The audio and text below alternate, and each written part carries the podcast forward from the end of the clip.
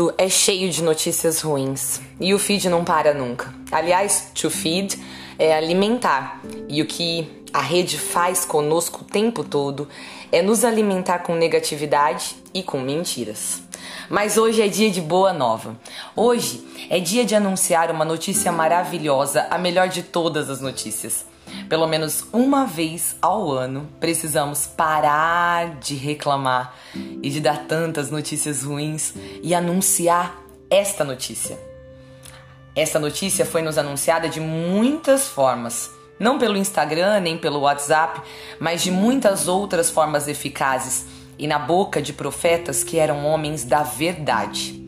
Aproximadamente 500 anos antes da notícia acontecer, já havia gente falando para todo lado e deixando registrado o que e como aconteceria. Não era fake news. Entre eles, Isaías declarou aos do seu tempo a melhor notícia de todas, e a palavra dele tinha tanto poder que chega aos nossos ouvidos hoje com a mesma potência e nos desconcerta da mesma maneira. O povo que andava na escuridão viu uma grande luz. Para os que habitavam nas sombras da morte, uma luz resplandeceu. Fizeste crescer a alegria e aumentaste a felicidade. Todos se regozijam em tua presença, como alegres ceifeiros na colheita, porque nasceu para nós um menino, foi-nos dado um filho, ele traz aos ombros a marca da realeza. O nome que lhe foi dado é Conselheiro Admirável, Deus Forte, Pai dos tempos futuros príncipe da paz. Receba, meu amado e minha amada, hoje essa notícia do capítulo 9 de Isaías, mas hoje esta boa nova é para você. É tempo de Natal. O Natal não acontece apenas meia-noite em ponto, na hora de abraçar e abrir presentes. Isso é cultural. Liturgicamente, o Natal é um período. Temos mais de uma semana para viver este tempo e para digerir esta notícia. E ela deveria encher nossos feeds. Deveríamos sim estar alimentando as pessoas com esta maravilhosa promessa. Se você está andando nas trevas, é tempo de ser tocado pela luz. Se você está habitando nas sombras da morte, permita que a luz resplandeça e chegue até você e atinja a sua casa e a sua família inteira. É tempo de fazer crescer sua alegria. Sim, Natal é tempo de alegria. Fazer o memorial do nascimento de qualquer pessoa é gesto de felicidade. No entanto, não se trata de qualquer pessoa. Um filho nos foi dado e ele é o filho único de Deus. Nenhuma caixinha de presente cara que você possa ter recebido nesta semana se compara com este presente, o melhor de todos.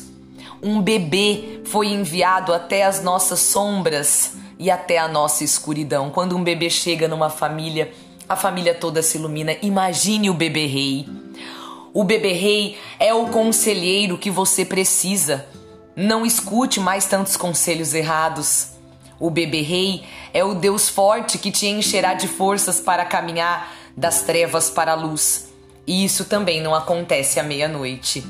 É um processo. O bebê rei é pai dos tempos futuros, ele sempre será atual, ele sempre se encaixará em nossos tempos e se conectará com a nossa realidade. O bebê rei é o príncipe da paz. Você sentiu paz à meia-noite? Você está sentindo paz nesses dias da memória do nascimento do Messias, da chegada da salvação ao mundo?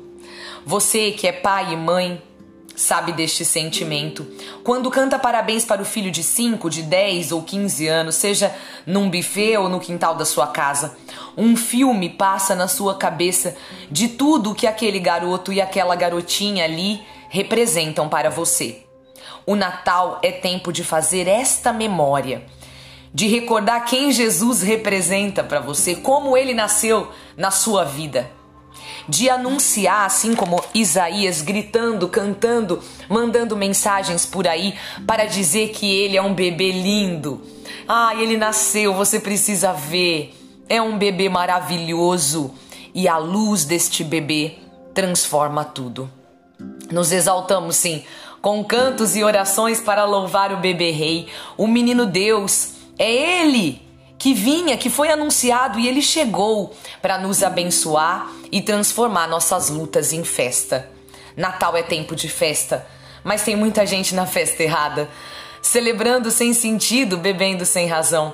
O brinde tem motivo sim, o motivo é Jesus. O abraço tem razão, devemos nos abraçar muito, o abraço da paz, e a paz é Jesus. Podemos até trocar presentes, lembrando os reis magos no estábulo, sem perder de vista que o aniversariante não somos nós nem nossas crianças. O aniversariante é Jesus. O que daremos a ele então? Devemos festejar e devemos nos alegrarmos, mas nossa alegria precisa ser aquela alegria anunciada pelo profeta Isaías, como ceifeiros na colheita, satisfeitos, festejamos e nos alegramos.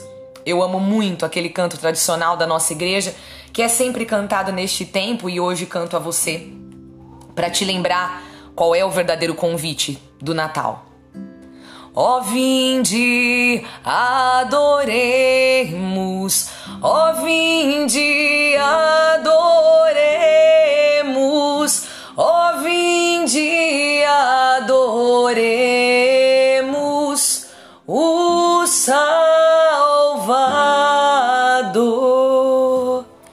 Este é o Natal. Esta é a festa. Você está celebrando?